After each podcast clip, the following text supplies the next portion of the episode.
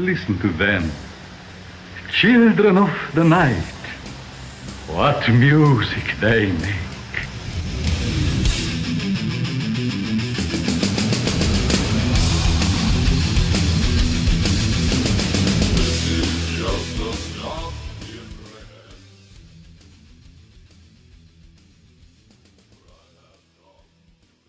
¿Qué tal gente? Yo soy Carlos y esto es Diabolus y Música en Leviatán Podcast.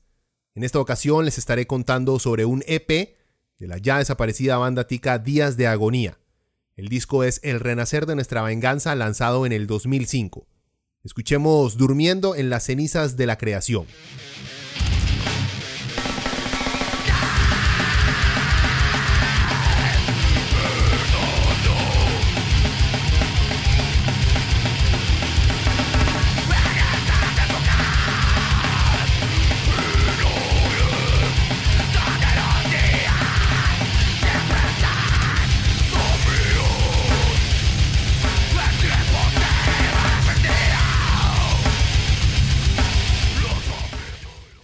Antes de empezar, existe una regla de oro, una de esas reglas no escritas que siempre ha estado presente en toda reseña o crítica que se hace cuando hablamos de música nacional y que necesitamos romper si queremos ayudar a nuestra escena a crecer. Esa regla es no criticar de manera muy confrontativa, muy dura, el material que se produce en casa. Esa regla nace de una muy buena intención, nace porque nuestra escena es pequeña, con muy poco apoyo financiero, y lo último, perdón, que queremos es desmotivar a nuestros músicos, que trabajan sin ningún incentivo más que el simple placer por hacer música. Menciono esa regla porque en muchas ocasiones le hemos dado un pase a producciones mediocres solo por el hecho de ser nacionales. Y esa actitud no ayuda a nadie, ni al músico que no se percata de sus errores, ni a los miles de fanáticos que se terminan acostumbrando a un material muy por debajo de nuestra calidad. Espero que en estos segmentos de reseña tengamos los huevos para hacer esos comentarios incómodos que por años hemos evitado. Solo recuerden, tenemos que aprender a separar el arte del artista.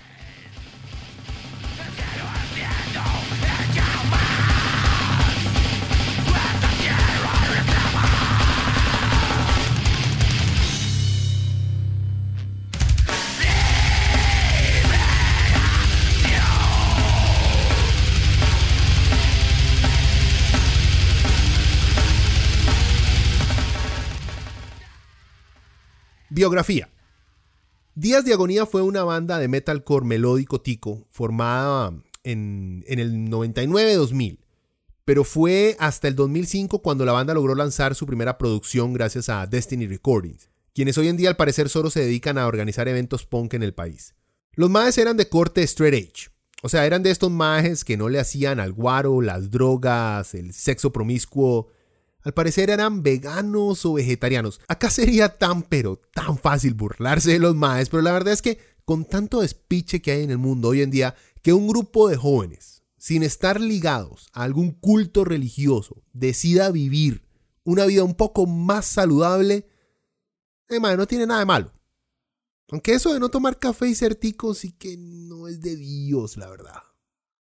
Bueno, el ser straight edge, o por lo menos el venderse como straight edge, durante principios del nuevo siglo fue algo muy común entre bandas punk, o por lo menos entre sus fans. Así que no sorprende mucho ahora que lo vemos en, en retrospectiva. Según la siempre, para mí, confiable Enciclopedia Metalum, Días de Agonía dejó de existir en el 2006, solo un año después de lanzar su disco. Su único disco. Ahí todavía existe su perfil en MySpace. Ah, MySpace. Un recordatorio de que no todo tiempo pasado fue mejor. En fin, la banda era conformada por Esteban en el bajo, Sergio en la batería, Eduardo en la guitarra, Diego en la guitarra y Guido en la voz. No encontré en ninguna parte el apellido de los más, así que les, di, les doy los detalles que puedo encontrar. Detalles del disco. El Renacer de Nuestra Venganza es un EP. Los maes decían que era un mini CD, pero esa picha no existe. Así que es un simple EP. Hay cualquier cosa si quieren pelearme, la definición para eso está en el área de comentarios. La temática a lo largo de esta producción está enfocada en la conservación o ambientalismo. O sea, en abrazar árboles, pero gritándoles mientras uno los apapacha. Los maes, como todo ambientalista que se respete, nos advierten sobre la destrucción del planeta por el mal uso que le damos a nuestros recursos naturales. O sea, es bastante consistente con su ideología straight edge. Y por último, el EP trae cinco piezas. Lo bueno. Días de Agonía es un metalcore melódico violento, sin descanso. Sí, o sea, con mucho breakdown, pero bastante infeccioso. La batería se encarga de mantener la velocidad y de darle un toque de brutalidad a las piezas. La voz de Guido tira más a, ese sonido hardcore, pero tiene sus momentos en los que le coquetea al, al rugidillo medio death metal. Las melodías de las guitarras intentan darnos uno que otro riff bastante metálico. Cuesta mucho no mover la jupilla escuchándolo. Tiene un sonido muy alemán, diría yo. Me refiero a que parece que tomaron muchas de sus influencias de la escena alemana, de bandas como Heaven Shall Burn y Caliban. Aunque se puede escuchar también algo de On Earth por ahí medio escondido, ya metalcore gringo. Las letras. Guido canta en español, cosa que no debería de ser sorprendente, pero lo es. Lo es porque tenemos la tradición de cantar música extrema en inglés, por el simple hecho de que así lo hacen los maestros, ¿verdad? Y algunos porque le ven más posibilidades al inglés para globalizar su música. Pero, el que las letras de Días de Agonía sean en español por sí solo no les da puntos extra. Lo que sí les da puntos es el hecho de que son en español, y logran incorporarlas de manera perfecta a todos los ritmos que manejan las guitarras y la batería. Me refiero a que mucha banda nacional fuerza letras en español, pero estas no llevan para nada los ritmos de las canciones, cosa que odio y que hace sonar sumamente amateur a cualquier banda. A menos que la vara sea mega ultra progro shoegaze bullshit. en fin, escuchemos un poco de mi pieza favorita del disco, Tiempo de morir.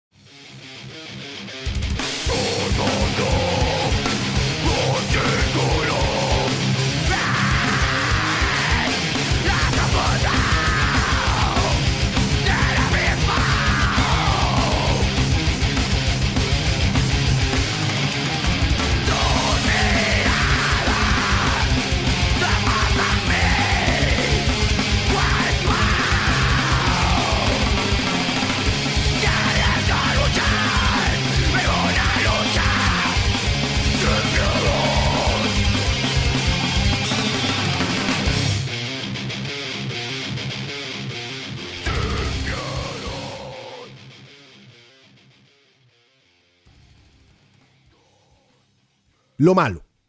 Es un disco muy repetitivo. Las piezas son muy, muy parecidas unas a otras. Se recicla mucho riff. Y eso termina con un disco sin una sola pieza que se logre destacar. Como que le hizo falta ese single que le pudiera dar algo de relevancia y longevidad a la producción. Por ejemplo, la pieza Último Suspiro antes de mi muerte comienza muy bien. Se sale de la norma por momentos, pero termina dándole prioridad a los mismos riffs que ya hemos venido escuchando. Aunque decepcionante, sí nos demuestra que estos maes tenían una que otra buena idea. Lástima que no lograron inyectarle una dosis más grande de creatividad a cada canción. Escuchemos un poco de esa pieza.